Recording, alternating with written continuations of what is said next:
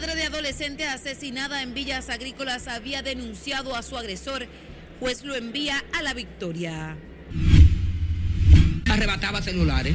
Madre de reconocido delincuente, Pichón admite acciones delictivas y amenaza a quienes supuestamente delataron su ubicación previo a ser acribillado. Muere Rafael Bello Andino, mano derecha del expresidente Joaquín Balaguer. Un poco de anemia por no comer al tiempo y a las horas que era. Milagros Ortiz Bosch se reintegra a sus labores tras ser hospitalizada y cuatro legisladores oficialistas están detrás de la presidencia del Senado.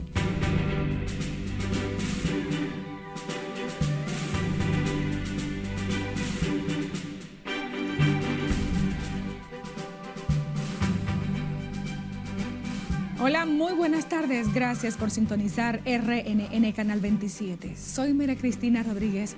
Para nosotros es un honor contar con su fiel sintonía. La Oficina de Atención Permanente del Distrito Nacional dictó tres meses de prisión preventiva a Santos Lora, acusado de asesinar a su hijastra de 13 años en Villas Agrícolas. Un nuevo elemento que surgió hoy en el tribunal es que la madre de la menor había denunciado el año pasado a su agresor. Margaret Ramírez está en directo desde el Palacio de Justicia con más detalles. Buenas tardes, Margaret. Gracias, así es. Muy buenas tardes. Santa Paniagua, madre de la adolescente asesinada, había denunciado a su agresor en agosto del 2022 en la Fiscalía Barrial de Villas Agrícolas. Acción que según sus abogados no procedió y solo le fue aplicada una orden de alejamiento, lo que no evitó que casi un año después el imputado cumpliera con la promesa que le había hecho de acabar con la vida de su hija. Es importante saber que, probablemente el domingo hubieran habido dos víctimas si la señora no se hubiera defendido, porque la idea era quitarle la vida tanto a la menor como a la madre. Sí, estamos satisfechos en el sentido de que eso es lo que hace que acelera el proceso, pone al Ministerio Público a trabajar el caso rápido. Y además que también la jueza nos concedió que declarase el, el caso complejo por la multiplicidad de, de hechos y de víctimas. Sin aparente remordimiento, Lora, mientras era conducido al tribunal donde se le impuso prisión preventiva, responsabilizó a la madre de la menor por la tragedia. ¿Por qué lo hiciste? ¿Por qué tú acusas a la mamá? No, es mala. Según el expediente del Ministerio Público, luego de forcejear con su agresor, la madre del adolescente encontró a su hija arropada, botando espuma por la boca y con agresiones en su cuerpo. Esa joven Nairobi, mi hermana, le tenía orden de alejamiento. Y él lo que le mantenía era bajo presión, bajo amenaza, que si lo dejaba algo iba a hacer, porque esto era como algo obligado. A mi hermana irse al salón, dejar la niña en su casa, él penetra a la casa. Esto fue con, con alevoción y alegocía, esto fue algo premeditado por él. En el Palacio de Justicia de Ciudad Nueva se volvieron a vivir escenas desgarradoras de familiares que acudieron al proceso judicial.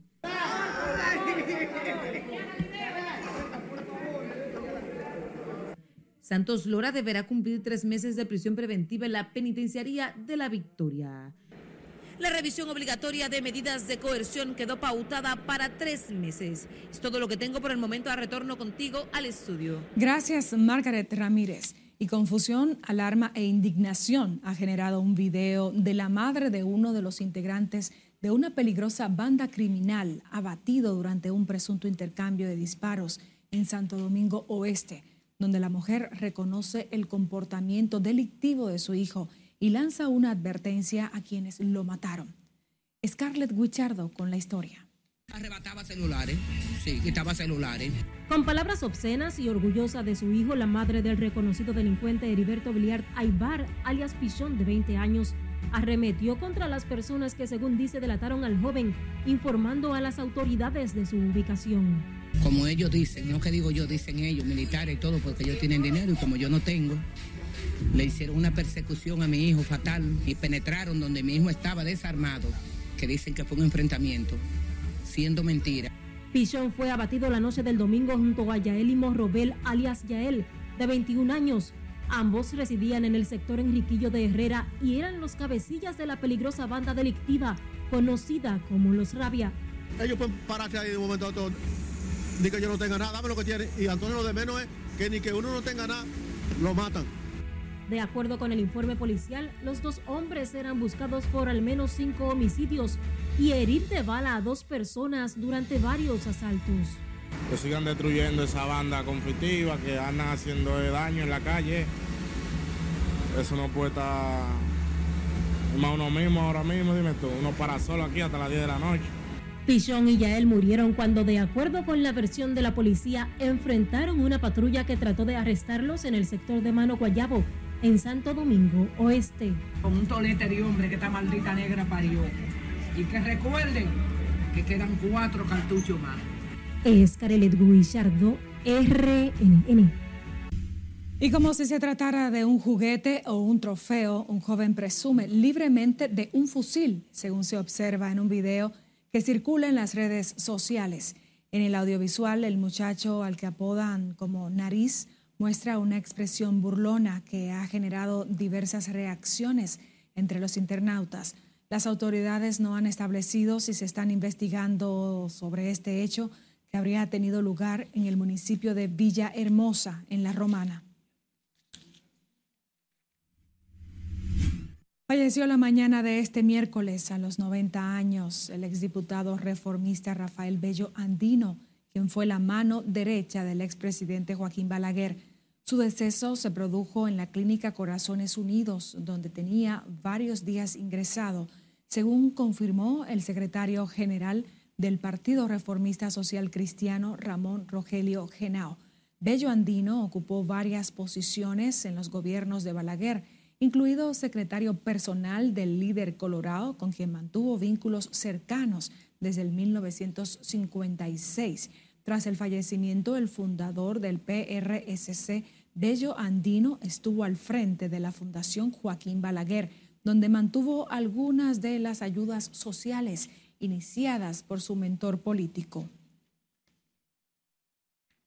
Y la directora de Ética e Integridad Gubernamental, Milagros Ortiz Bosch, se reintegró a sus actividades oficiales luego de que fuera hospitalizada en un centro de salud el sábado tras presentar un cuadro de presión arterial baja. Milagros Ortiz dijo que fue a revisar sus condiciones de salud aquejada por una anemia. Un poco de anemia por no comer al tiempo y a las horas que era, pero aquí estoy y espero que mucha gente aprenda a no creer en las mentiras. De visita al Congreso Nacional, Ortiz Bosch dijo además que es la ley la que prohíbe que funcionarios hagan campaña política mientras estén en el cargo. La doctora Ortiz Bosch asistió este miércoles al acto de reconocimiento póstumo al cantautor santiaguito Víctor Víctor, de la autoría de los senadores Faride Raful y el vocero del PLD en la Cámara Alta. Y en el Senado de la República se ha desatado una intensa lucha por la presidencia de ese órgano legislativo que tiene a cuatro legisladores oficialistas aspirando a destronar a Eduardo Estrella. Nelson Mateo tiene el reporte. Estamos seguros de que vamos a ser el próximo presidente del Senado a partir del 16 de agosto. La batalla por un cambio en la presidencia del Senado a partir del próximo 16 de agosto ha tomado fuerza en la Cámara Alta de mayoría oficialista.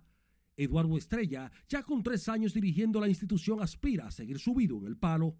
Mira, aquí hemos respetado lo que ha dicho el presidente, siempre. Realmente Eduardo, un buen presidente del Senado, que ha sido, pero el, presidente de la República hizo un compromiso con Ricardo. El presidente, para que Ricardo se diera, le dijo que este año iba a ser el presidente. Nosotros, por eso estamos pensando que se van a respetar eso. Y yo he escuchado a Eduardo decir que va a respetar lo que sea. Aspiran a sustituir a Eduardo Estrella, además de Ricardo de los Santos, Alexis Victoria, de la provincia Mera Trinidad, Luis Díaz de Asua y el vicepresidente Santiago Zorrilla, pero la senadora de la capital asegura que el bufete directivo será una decisión del partido. Es una decisión del bloque del PRM y del partido que es mayoritario, que hablará con todo el mundo. Entiendo que puede haber cambios en este bufete directivo, pero a mí no me consta absolutamente nada. La senadora de Puerto Plata declinó sus aspiraciones para concentrarse, según ella, en su reelección. Que yo quiero estar en mi provincia tratando de hacer el trabajo que tengo que hacer para volver a ser senadora porque necesito que mi provincia siga en el puntal del turismo. Y nadie tiene la fuerza, la entereza, la demanda que hago por mi provincia, el espíritu que pongo, siempre por encima de cualquier cosa Puerto Plata. Los oficialistas están apegados a un acuerdo que involucra, según ellos, al presidente Abinader, a través del cual se abriría la posibilidad de que un PRMista ocupe este año la presidencia del Senado, a la que aspira a continuar dirigiendo por cuatro años consecutivos Eduardo Estrella de Dominicanos por el Cambio. Nelson Mateo, RNN. Nos vamos a nuestra primera pausa. Al volver, presidente Abinader regresa esta noche al país tras participar en cumbre entre la Unión Europea y la Comunidad de Estados Latinoamericanos y Caribeños. Además, productores agrícolas en Dajabón dicen robos azotan a campesinos y capturan en Montecristi a hombre acusado de matar a otro durante una riña. Más al volver Siga con Noticias RNN Primera Emisión.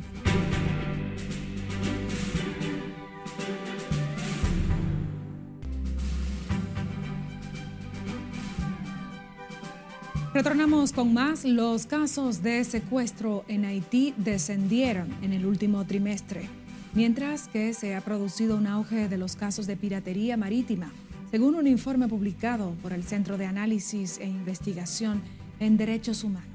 Más en el resumen internacional de RNN con Scarlett Guichardo. En la segunda mitad del trimestre de 2023 se registraron 150 secuestros frente a los 389 del primer trimestre, lo que supone una reducción del 61.43%, aunque se pronostica un nuevo incremento de los raptos en el trimestre en curso si no se toman medidas concretas. Desde el 24 de abril hasta hoy, al menos 219 presuntos miembros y socios de bandas han sido ejecutados, alrededor del 80% en el departamento del oeste. Al menos 34 personas murieron quemadas la madrugada de este miércoles luego de un choque entre un camión y una furgoneta en Argelia. Tras el accidente entre dos vehículos se produjo un incendio que además de la cifra mortal también dejó otras 12 personas heridas, según el recuento de las autoridades. 13 personas perdieron la vida y varias resultaron heridas tras un accidente en un autobús del transporte interprovincial en la ciudad de Lima, en Perú. Las autoridades investigan las causas que provocaron que el conductor perdiera el control del volante y terminó en tragedia debido a que el vehículo cayó por un precipicio de 100 metros de altura. El expresidente estadounidense Donald Trump aseguró que de ser reelegido pedirá a Europa que pague a Washington arsenales de armas enviados a Ucrania tras el inicio de la operación militar de Rusia. Trump aseguró que los arsenales están vacíos al igual que los suministros y la tesorería, al tiempo que tildó de corrompido al presidente Joe Biden. La cumbre entre la Unión Europea y líderes de América Latina concluyó en desacuerdo entre sus integrantes luego que el apoyo a Ucrania por parte de la Unión Europea chocara con la oposición neutral de la mayoría de los 33 países de la comunidad de estados latinoamericanos y del Caribe. Cuatro diputados de Singapur se vieron obligados a renunciar al cargo luego de que se descubriera que tenían relaciones extramatrimoniales. Entre los renunciantes hay dos representantes del partido de gobierno, mientras el líder del opositor Partido de los Trabajadores confirmó este miércoles que dos parlamentarios de su formación también presentaron la dimisión debido a que tenían una relación inapropiada. Y momentos de incertidumbre se vivieron en Francia la mañana de este miércoles luego de que un joven alertara que un supuesto terrorista había abordado un tren por cuyas causas las autoridades paralizaron el transporte ferroviario y obligaron a salir a todos los presentes. En las internacionales es Carelet Guillardo, RNN. La República Dominicana tiene un gran desafío para su seguridad nacional ante la crisis que afecta a Haití, principalmente por la desestabilización que ha generado las bandas criminales en la vecina nación, según la comisión designada por el presidente Luis Abinader ante los legisladores estadounidenses para tratar la crisis haitiana. La comisión dominicana, que está integrada por representantes de partidos, funcionarios y académicos, apoyó la propuesta del gobierno de Haití que ha solicitado a la ONU una fuerza que asista a la policía haitiana en esa lucha. También se planteó la disposición de asistencia en la construcción de un plan de desarrollo económico a mediano y largo plazo con el apoyo de las instituciones multilaterales. Campesinos del municipio de Restauración en la provincia de Dajabón denuncian una ola de robos que tienen zozobra a los productores agrícolas en esa zona, por lo que piden la intervención de las autoridades. Nuestro corresponsal en la zona fronteriza, Domingo Popoter, tiene la historia. Un vecino haitiano que vienen de la comunidad de Haití. Los productores agrícolas de la zona de restauración del municipio de Dajabón dicen sentirse agobiados ante el clima de inseguridad que viven en este municipio. Allá están acabando los ladrones, allá no, hay, no han dejado caballos, no han dejado mulos, ya han robado bueyes también. Y nosotros queremos del señor presidente que nos preste una ayuda para ver cómo nosotros podemos eh, eliminar eso. Aseguran los pequeños y medianos productores de restauración que ya han sido víctimas en varias ocasiones de los robos y atracos cometidos por parte de los desaprensivos. Que si no nos prestan una ayuda, nosotros seremos perdidos aquí, porque nosotros aquí no tenemos como estamos levantando de noche para convocarle a estos ladrones que andan por aquí andando. Nosotros estamos perdiendo hasta los niños aquí, porque si usted tiene un muchachito, no tiene que dar a las 8, ya tiene que tenerlo trancado, porque no sabemos la hora que esos ladrones lo pueden encontrar. Si tenemos a la señora, tenemos que tenerla trancada. Si tenemos un burrito, tenemos que tenerlo debajo de la cama. El municipio de Restauración está ubicado en la parte alta entre las montañas de la provincia de Dajabón y cuenta con hombres y mujeres de trabajo, los cuales están perdiendo la paz laboral por el temor que sienten de acudir cada mañana a sus fincas, ya que los delincuentes viven azotando la zona en la provincia de Dajabón, frontera con Haití. Domingo Popoter, RNN. En tanto, en San Juan de la Maguana, una fuerte ola de robos se ha desatado en el sector Santomé, donde la comunidad pide a la Policía Nacional acudir en su auxilio. Julio César Mateo nos cuenta. Según los habitantes en el sector Santomé, los antisociales cometen atracos y robos en casas habitadas. Sí, haciéndole un llamado a las autoridades policiales, ya que la ola de delincuencia que se está viendo en este sector nunca se hubiese visto. Fui víctima de un atraco a plena luz del día, casi 11 a.m. de la mañana. Los robos son cometidos hasta en hora del día, aprovechando la falta de patrullaje policial. Le llamado a la policía que por favor que, que tomen carta en el asunto y que den su vuelta por aquí, porque por aquí está pasando cosas que, que no se puede evitar. Ya los cacos han destruido propiedades privadas de donde han cargado con equipos y dinero en efectivo. Se metieron a la casa, me llevaron una cartera, me la botaron para un solar ahí, se robaron 150 pesos, no sé qué más querían buscar, pero tienen que tomar macante en el asunto aquí porque la policía no está viniendo por aquí, esto está así, no se sabe qué es lo que va a pasar con nosotros. Se quejan de que el sector luce a oscuras en horas de la noche, mientras la presencia policial es nula. Que en el sector de Santo Tomé no se ve una patrulla policía y estamos huérfanos de autoridades. Es un llamado que le hacemos al director de la policía aquí en San Juan de la Maguana. Esperan que las autoridades policiales intervengan para evitar tener que hacer justicia de su propia cuenta. En San Juan de la Maguana, Julio César Mateo, RNN. Agentes de la Policía Nacional apresaron anoche en Montecristi a un hombre que era buscado por las autoridades, acusado de la muerte de otra persona durante una riña. Rinaldi Manuel Rodríguez Beltré, de 31 años, quien reside en la comunidad de Carbonera, en Montecristi, habría asesinado de varios disparos a Giancarlos de Jesús Ulloa Pérez, luego de que un hijo de la víctima golpeara en la cabeza al agresor. El hecho ocurrió en una peluquería en la comunidad de Carbonera el 24 de noviembre del 2019. Rodríguez Beltré fue capturado con una orden de arresto dictada por el Tribunal de Atención Permanente del Distrito Judicial de Montecristi y puesto a disposición de otras autoridades. La Organización Panamericana de la Salud destacó este miércoles el buen manejo de la República Dominicana con las enfermedades epidemiológicas, mientras que la Agencia Japonesa de Cooperación Internacional considera necesario mejorar las estadísticas de salud y las edificaciones hospitalarias en el país. Lauri Lamar completa la información. Son signos de que el sistema de información está funcionando. La vigilancia y protocolos de control aplicados en los brotes de cólera y dengue que se han registrado en el país han sido determinantes para evitar la expansión de estas enfermedades y un impacto mayor en el sistema sanitario.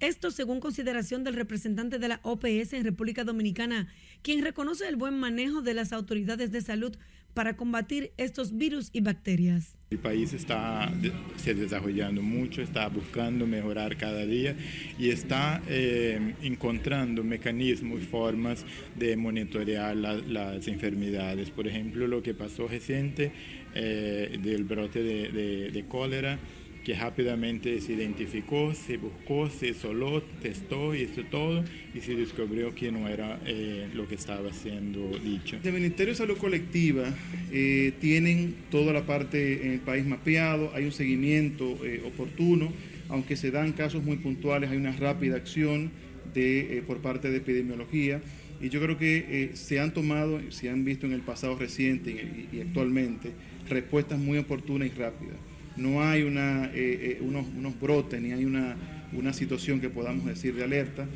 Sin embargo, la Agencia Japonesa de Cooperación Internacional considera que en materia de salud la República Dominicana debe mejorar algunas áreas, entre las cuales están las estructuras hospitalarias y el sistema de estadísticas para poder eficientizar el sistema sanitario. Base, infraestructura, infraestructura de eh, sistema mismo. Entonces, no, eh, primero necesita digitalización, digitalización. Des, después de digitalización. Entonces, eh, eh ahora trabaja muchos papeles, pero necesita uh, primero datos, datos digitales.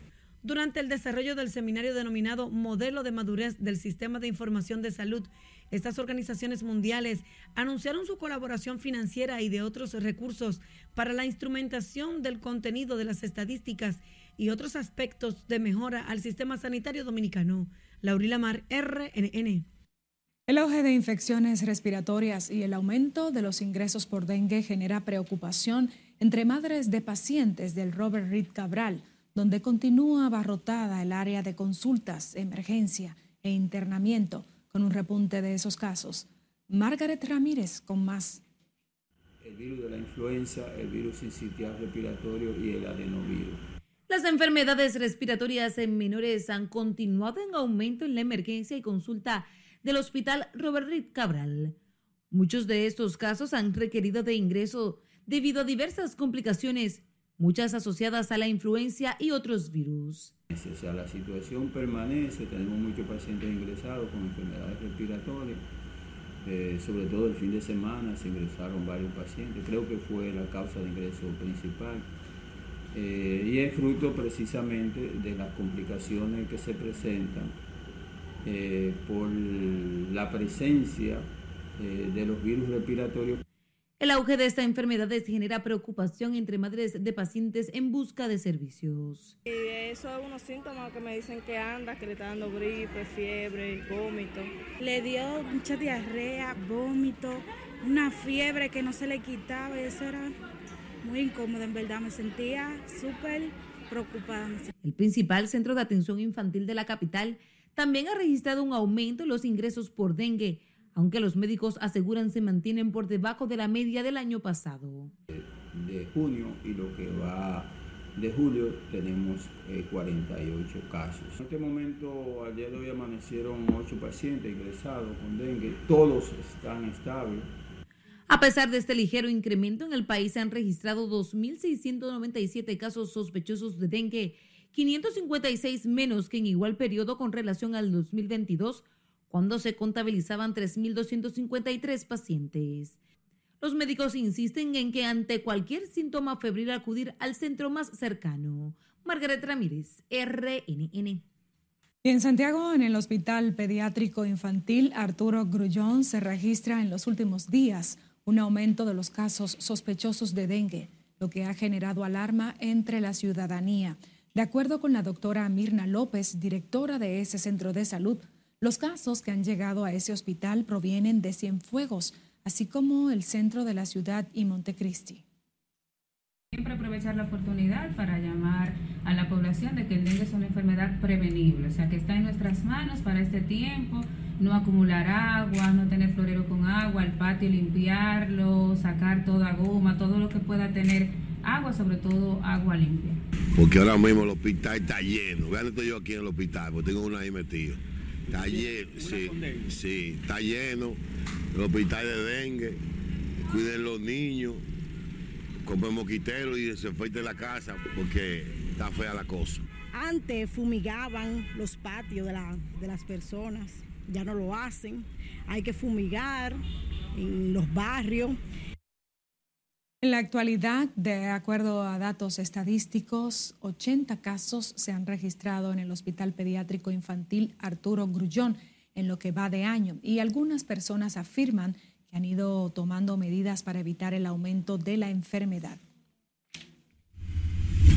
El presidente Luis Abinader regresará al país esta noche tras su participación en la cumbre Unión Europea CELAC, donde aprovechó el escenario para reclamar más participación política y económica de la mujer, acciones de lucha contra la pobreza y por ayuda a Haití.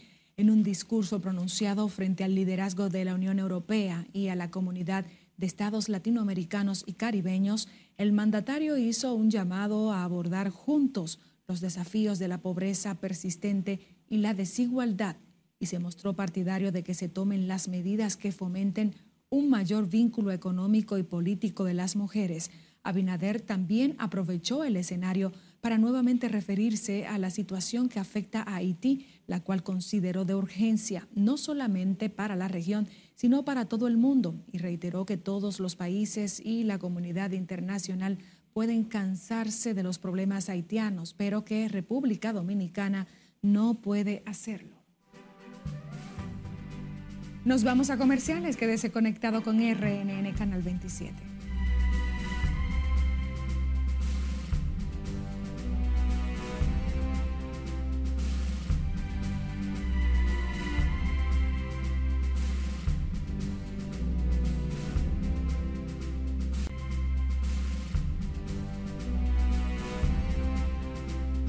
Saludos, muy buenas tardes. Iniciamos la entrega deportiva hablando de lo más importante de los dominicanos en las grandes ligas este martes.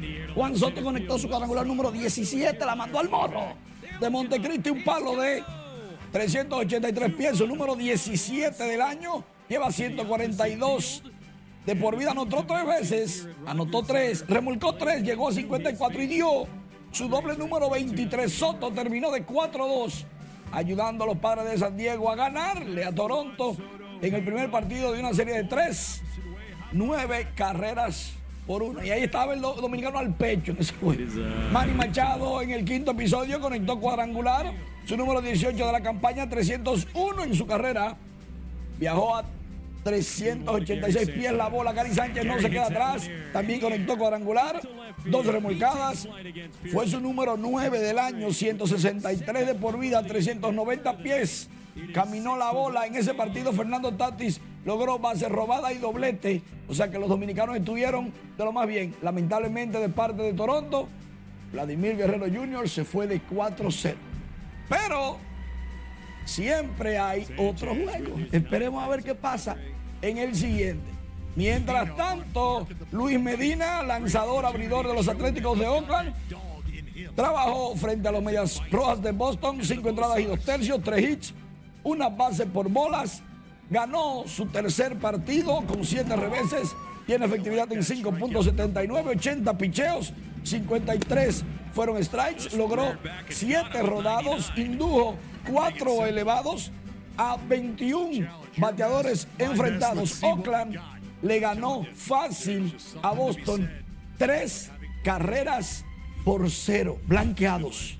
Por otro lado, atención que este es Cristian Encarnación Strand, joven novato que en su primer turno al bate con Cincinnati conectó cuadrangular, su primer hit de por vida en las mayores, tiene el récord de el nombre y apellido más largo en las grandes ligas. Es de papá dominicano, de madre canadiense. Su papá se llama El Pido Encarnación, entrenador de atletismo. Su mamá Mirella Rivera. Por otro lado, Eli de la Cruz el pasado domingo se había convertido en el jugador que lanza la bola más rápido en el cuadro. Pero ahora dicen que en 148 años de las grandes ligas nadie había cruzado la bola en el diamante o cuadro interior a esa velocidad, 97.9 millas por hora. Así que Eli de la Cruz sigue llamando la atención, escribiendo su nombre en el libro de las hazañas. Ahora, yo no sé si antes del 2015, ¿cómo lo medían eso? No sé. Pero desde el 2015 para adelante que se, se mide. El Instituto Nacional de Educación Física, INEFI, juramentó al ministro de Educación, doctor Ángel Hernández, como el presidente del comité organizador de los décimos Juegos Escolares Deportivos Nacionales que se van a celebrar del 7 al 17 de noviembre en Barahona, con subsedes en San Juan de la Maguana, Bauruco y Asua. La participación será de 3.645 atletas, estudiantes, 20 disciplinas. Dice Alberto Rodríguez, el director del INEFI, que este evento es el cumbre del deporte escolar en nuestro país, ya que representa la oportunidad del renacimiento del deporte en las escuelas y colegios, así como un cambio y transformación social a beneficio de nuestros estudiantes atletas. Y para terminar, lógicamente en nuestras redes sociales ampliamos todo lo que tiene que ver con deportes y mucho más. Hoy suben a la lomita de los sustos cuatro lanzadores dominicanos. Sandy Alcántara de Miami, Brian Bello de Boston, Christopher Sánchez de Filadelfia, que pocos lo conocen, es novato, y Luis Castillo de Seattle. Esperamos cuatro victorias. Que así sea. Así es. Gracias, Manuel. Seguimos con más. El aspirante a diputado por la circunscripción 2 del Distrito Nacional, Samuel Bonilla, entregó un proyecto de ley que haría obligatoria la celebración de una serie de debates entre todos los aspirantes a la presidencia de la República. La entrega formal del proyecto se hizo a través de su compañero de partido, Opción Democrática, el legislador José Horacio Rodríguez. Este proyecto de ley es un paso en el fortalecimiento de la democracia porque lo que hace es que promueve una política basada en el diálogo, basada en las ideas y no en el dinero. Ahora mismo, lamentablemente, eh, la competencia política, el discurso político se ha degradado y lo único que parecería importar es el dinero y por eso tenemos una crisis de representación.